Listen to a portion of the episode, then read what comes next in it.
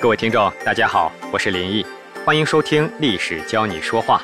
本节目由喜马拉雅 FM 独家播出。今天一开始呢，我们先来聊几句关于普通话学习的事情啊。只要是专业学过普通话的同学，都知道这个普通话不好学。不管全国各地哪个地区，都有自己的方音缺陷。比如说像上海，你看平翘舌音不分。前后鼻音不分，了日不分，呵夫不分，你说这学习普通话难不难？所以当初我在学普通话的时候，哎呀，那是特别羡慕北方的孩子啊。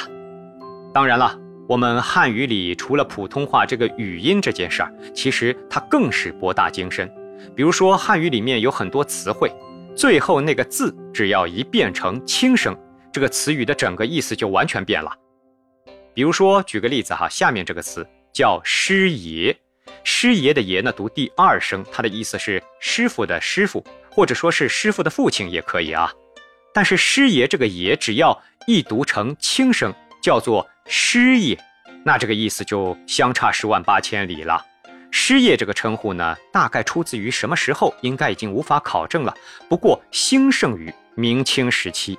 意思就是说，军政官府要员的幕僚，哎，你别小看这个幕僚哈，不信你去做做看，那可不是现在一般的僚人呐。幕僚的僚跟这个僚人的僚可是两回事儿，它是指背后的大参谋。别说幕了，光僚你就不会。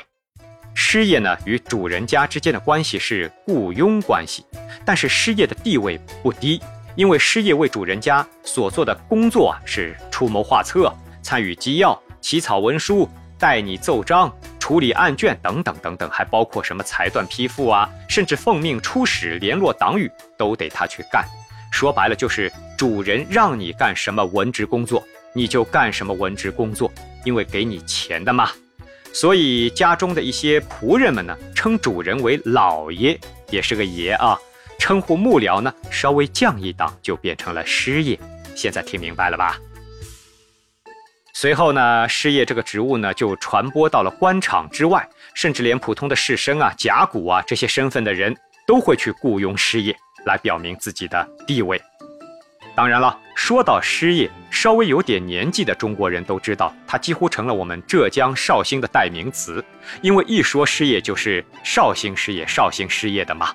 为什么绍兴特别能出师爷呢？我估计跟当地多出一些读书人还是非常有关系的。我们今天的这位主人公呢，汉初时期的大臣袁盎，也勉强能和浙江扯上点关系，因为他是楚国人。战国时候啊，浙江就是属于楚国的，而且袁盎也是师爷的身份。咱们来说说这个主人公啊，袁盎出身非常不好，因为他的父亲呢是一个盗贼。后来虽然金盆洗手了，可是你金盆洗手了，别人以为你是什么样的人呢？依然没有变化。汉初时期，吕后专权，袁盎在吕后的侄子吕禄手下工作，直到汉文帝上位之后啊，袁盎的哥哥呢保举了他，他做了一个中郎，虽然说官不算大，但也属于是帝王身边较为亲近的官员了。当时的整个朝廷啊，关系非常复杂。我就不分析这个一层一层的关系了哈，我们来说说中间的一个人叫周勃，他是当朝的丞相。有一次啊，周丞相在面见汉文帝的时候呢，摆出了一副自视清高的样子。也不是这一次，每一次他都这样啊，自以为是。离开朝廷的时候呢，快步离开，而且非常嚣张。哎，可是这个汉文帝啊，对周勃那是。百般顺从，非常尊重，有的时候呢还会亲自送他离开。袁盎呢实在是看不下去了，于是呢就向汉文帝说了：“他说，陛下，您认为周勃丞相是什么样的人呢？”汉文帝回答说：“我认为周勃是国家的重臣。”袁盎马上摇了摇头，反驳道。我认为周丞相是国家的功臣，而非重臣，因为在我看来，国家的重臣是能与陛下生死与共的人。当初吕后专权，吕家的亲戚们掌握朝政，相互争王，导致刘家的天下如即将断裂的丝带一样脆弱。几乎就要覆灭。当时的周勃身为太尉，执掌兵权，却不思匡扶汉室。等到吕后死了，大臣们才一同反抗吕氏权党。周勃借着手中兵权，才导致他能得到巨大的功劳。所以周丞相仅仅是功臣，而非重臣。他如今对陛下面露骄傲神色，但陛下您呢，却谦虚礼让，这根本就是乱了天子与臣子的礼数。我认为您不应该如此。听完了袁盎的话，汉文帝连连点头啊，我估计啊是说到他心里了。以后每次上朝，即使不太愿意，也得那么绷着给周勃看一看。周勃呢也见风使舵，知道这个风向变了哈，收起了自己张扬跋扈的腔调，敬畏起了汉文帝。最终啊，事情呢虽然就这么告了一个段落，可是哪有不透风的墙啊？袁盎进言周勃的事情呢，后来不知道是从谁的嘴里传到了周勃的耳朵里。周勃那是一个气呀！有一次找到袁盎，当面对质说：“我和你哥哥袁快素有交情啊，你居然在朝廷上诽谤我，简直岂有此理！岂有此理！”换了一般的人呢，面对丞相的愤怒啊，总是要自己替自己说几句好话。可是袁盎呢，丝毫不为所动。置之不理，根本没有替自己开脱的意思，也根本没有道歉的意思。事情呢，就这么翻篇儿了。后来不知道为什么，周勃呢失去了丞相的职务，回到了自己的封地。没过多久啊，就有人上书举报周勃，说他意图谋反。汉文帝于是把周勃召回进京，一到京城就被下狱关押了。看到皇帝如此愤怒，周围的所有人呢都开始落井下石。本来不说他坏话的人呢，也开始说了周勃一大通的坏话。这个时候，只有原先说过周勃坏话的袁盎，回过头来替周勃求情，一个人主张周勃是无罪的。最终哈，在他的坚持之下，查明了真相，皇帝呢把周勃给释放了。你想一想哈。原先说你坏话的这么一个人，在所有人说你好话的时候，就他说了你坏话；当所有人在落井下石说你坏话的时候呢，就这一个人救了你的性命。你说你对他产生了一种怎么样的一百八十度翻转的情感？周勃呢也特别感激袁盎，因为换做任何一个人，一个正常的人都会这么思考。从此之后，两人冰释前嫌。结交成了朋友。关于袁盎的故事啊，我们只说了一段，接下去我来跟你说第二个。没过多久呢，汉文帝的亲戚，也是一个来事儿的主啊，他叫淮南王刘长，来到了京城面君了。这位淮南王呢，是一个彻头彻尾的纨绔子弟，不仅如此，还仗势欺人，居然有一次杀死了辟阳侯沈亦基，这个名字不好读啊。这位沈亦基是谁呢？他是汉高祖刘邦的同乡，过去呢一直照顾着刘邦的妻子儿女，深得吕后的信赖，在吕后专权时期呢也得到了重用。我们说不看僧面还看佛面吧，可是淮南王不信这一套，为什么呢？也事出有因，因为当初啊淮南王刘长的生母被吕后嫉妒。家里人呢去请求沈一基啊帮帮忙解救一下，求求情。但是沈一基消极怠工，不做，导致了淮南王刘长出生后不久，生母就自杀了。这个仇啊，一直记到了他自己长大成人。等到吕后死后，天下再归刘氏所有，一朝天子一朝臣了。长大成人的淮南王呢，找了个借口，居然用铜锤活活打死了沈一基。考虑到淮南王刘长平日里就非常嚣张、骄纵蛮横，袁盎呢就对汉文帝说：“过去所有的教训都表明，诸侯过分骄横必然会引发祸患。您要削减他的封地，来警告淮南王，是到了该敲打敲打他的时候了。”可是这一次啊，汉文帝没有听袁盎的话。后来呢？果然，淮南王刘长越来越肆无忌惮。最终有一回啊，一个叫吉仆侯柴武的人，他的儿子呢准备谋反的事情东窗事发，居然牵连到了淮南王刘长。刘长被关押在囚车中，被汉文帝呢贬往了四川。袁盎赶紧求情啊，跟汉文帝说：“陛下，您一直骄纵淮南王，过去不加以教育，才导致今天的结果。如今用这种方式羞辱他，这个人性子刚烈，受到了委屈，万一想不开病死在路上，天下人会怎么看您？您也会背上杀死弟弟的恶名啊！”平时听劝的汉文帝呢，这次正在气头上，谋反是什么样的罪过啊？汉文帝根本不听劝，执意按照自己的原判执行。结果呢，淮南王刘长真的才刚到雍地就病死了。虽然我们也无法查证哈，他是因为什么原因死的，反正就是死了。汉文帝呢，听到了这个消息，十分悲痛，十分后悔，茶不思饭不想。他对袁盎说道。就是因为我固执己见，没有采纳你的意见，所以才落得如此结果。袁盎却反过来劝慰汉文帝说：“陛下无需过于自责，人死不能复生，没有后悔药啊。关于陛下你的名声，也不用太过于担心，因为陛下有三大德行。”足以抵消这件事给你带来的负面影响。哟，哪三大德行呢？袁盎解释说：第一，陛下住在代国的时候，太后患病，三年时间中，陛下操心陪护，睡眠很少，几乎都是穿着外套睡觉。所有的汤药全都是您亲自尝过之后才能进献太后。有道是久病床前无孝子。曾子作为老百姓都难以做到的孝行，您作为天子做到了，您比曾子做的还到位。第二，吕后的亲戚在京城呼风唤雨的时候，您居然敢从代国领地坐着下等马拉的车来到祸福难料、随时有杀身之祸的京城，即便如孟奔、夏玉这般的勇士都不敢做出如此把生死置之度外的行为。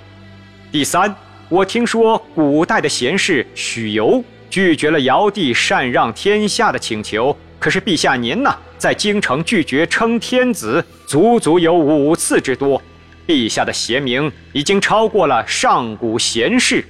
再说，您让淮南王下放巴蜀，是打算让他心智受些劳苦，改正过错。他身边的仆从照顾不周，才导致病故，并非陛下的本意。哎，汉文帝听了之后啊，舒服很多。于是呢，向袁盎请教：“那我之后该怎么做呢？”袁盎提示汉文帝说：“淮南王有三个儿子，您就看着办吧。”果不出其然，淮南王的三个儿子全被汉文帝封为了王，袁盎的名声呢，也从此在朝中立刻传扬开来，越来越好。在听完了史书中这个金牌师爷袁盎的故事后呢，你有没有发现哈，他说话中有一个特别独特的方式？我相信你一定已经感觉到了。让我们一起来了解一下这个很厉害的技法哈，叫做无情却有情。这个技法呢，取自于著名诗人刘禹锡的一首诗，叫做“东边日出西边雨，道是无情却有情”。意思说来很简单哈，就是说东边在出太阳，西边呢却下起了雨。你说它不是晴天吧？哎，人家偏偏就是个晴天。使用无情却有情来作为说话技法的名称呢，是有意义的，就是想表明哈，和刘禹锡诗中一样的一层意思。当一方在出太阳的时候呢，另一方却在下雨。你认为他无情的时候吧，回头一看，人家恰恰就是最有情的那一个。这种说话技法非常有趣，不过呢，它是我说到现在哈，主讲到现在所有节目中间少有的主人公不顾眼前利益，只求未来利益的那一种。你要知道，这中间是有非常大的风险的，因为很有可能哈，你在无情的时候就被人误会了，落下的这个心理阴影啊，很难改变。更重要的是呢，很可能他只看到西边在下雨，而从来没有看到东边出了太阳，所以风险系数非常大啊。比如说，我们来回头看一看，当皇上说周勃是重臣的时候，袁盎却说他是功臣，不是国家的重臣。当皇上把周勃呢囚禁在监狱里的时候，只有袁盎一个人替他说情。当皇上放任淮南王刘长蛮横无理时，袁盎呢却一个人出头建议削弱他的封地。当皇上准备贬谪淮南王到蜀地去的时候呢，又只有袁盎一个人说他为人刚直，不能突然的去折腾他。当皇上悲哀不已时呢，袁盎却对皇上说：“你有三种高出世人的行为，不必追悔。”你可以发现啊，当人们正在说一个人好话的时候呢，袁盎总会直言进谏；当人们都落井下石的时候呢，袁盎却一个人站了出来，看到了别人的优点。为这个人呢仗义直言，这种吃力不讨好的说话习惯啊，正是越到后来越成就袁盎的一种特殊的表达方式。接下去呢，让我们从现今的视角给史料中的对白做一个综合评定。袁盎是一个有浓厚儒家思想的人，他的理论呢多从礼法出发，有严格的规矩规则，绝不超越本分的事情。逻辑性上可以评定为八分。他刚正不阿，不管是对皇帝还是对丞相，从来都是直言相见，仗义直言，说实在的话。这策略性上可真没有什么技巧好说的了，评定为五分。不论是对周勃的功臣重臣的划分，还是建议对淮南王进行惩戒，又或者是对汉文帝最后的心理疏导，都用了丰富的对比实例来论证。表达力上评定为八分，像他这样的人呐，很可能看不惯就立刻说，从不藏着掖着，所以几乎每段对白呢都带有极大的即兴成分，即兴度上评定为九分。因为外戚专权对刚刚建立的汉王朝产生了非常严重的影响，在这种特殊时刻，用礼法纲常去规范君臣父子兄弟关系是非常有必要的，在那个时期。袁盎的行为对汉王朝恢复稳定、重建秩序有着积极的意义，影响力上评定为七分。因此，在满分为五十、每十分为一星的标准下，我们将袁盎谏言汉文帝的历史故事评价为三十七分，三星半。对于这个技法呢，让我非常记忆犹新呐，因为一旦这种技法生效，它会让你牢牢地记住一个人的好，记住他的人格魅力。这里呢，我就得来赞美一下我自己的硕导了。虽然我不知道他能否听到这个节目啊，但是没有关系，因为我说下面这段话的时候呢，本来也不是只为他听的。也许他也并不知道，我发现了当年他的这个所作所为、所言所为，又也许连他自己都忘得一干二净了。我的硕导呢，是一个雷厉风行的女汉子，今年已经退休了，年纪不小，做事说话。永远刚正不阿，刚正不阿到什么地步呢？我们都开玩笑的时候说说，只要一辆公交车上有一个男子在下车的时候呢，扔了一块香蕉皮，人已经走下了车，我的老师啊，也一定会从座位上噌的站起来，跑下车把他给提溜上来，剪掉这块香蕉皮。当年呢，有一次我在他办公室里上硕士生的小课，他当着我的面啊，把一个本科生训的是体无完肤。劈头盖脸一顿骂，他最喜欢说的一句口头禅就是：“你这个小鬼，你完蛋了！脑子那么笨，连个剧本都不会写，你完了，你完了，你完了！我告诉你，考试肯定不及格，毕业都难了。”哎呀，说实话，我当时真觉得他太凶了，好直白，好苛刻，好严厉呀。可是不久之后啊，有一次。我在公开的场合听到他和别的老师正在理论一件事，这件事的男主角呢就是上面这个本科生。我导师义正言辞地说：“你们对于这个孩子的看法完全错误，千万别低估了这个孩子。他在剧本创作方面很有自己的想法，是我见过的潜力股之一。心地又善良，脑子还好使。”呀，我被惊到了，你知道吗？你要知道啊，一来。说这段话时，他义愤填膺；二来，除了我听见，那个本科生是永远不会知道，训他训得那么凶、那么猛的一个导师，在背后替他说了那么多的好话。不过呢，自从我连续听见了这两段对白后，我想啊，他在我心目中的形象呢，也永远定格在了最美丽的那一刻。因为想起曾经他也一样数落过我时，我就想象着他也一定在我的身后，那么极力的维护过我自己的个人利益。你说，难道这不是一个学生的福气吗？